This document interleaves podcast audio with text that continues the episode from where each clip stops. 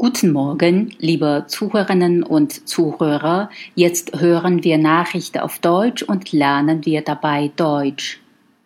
Ab 2020 kostenlos fahren. Soldatinnen und Soldaten in Uniform dürfen ab Januar 2020 kostenlos mit der Deutschen Bahn fahren. Buchbar sind die kostenlosen Tickets für dienstliche und private Fahrten über ein eigenes Buchungsportal. Außerdem müssen der Truppenausweis und ein Dokument der Bundeswehr vorgelegt werden. Das kostenlose Angebot für die Soldaten gilt für die zweite Klasse im Fern- und Regionalverkehr. Ein Upgrade für die erste Klasse kann kostenpflichtig dazu gebucht werden. Gemeint sind ausschließlich aktive Soldaten, also keine Reservisten.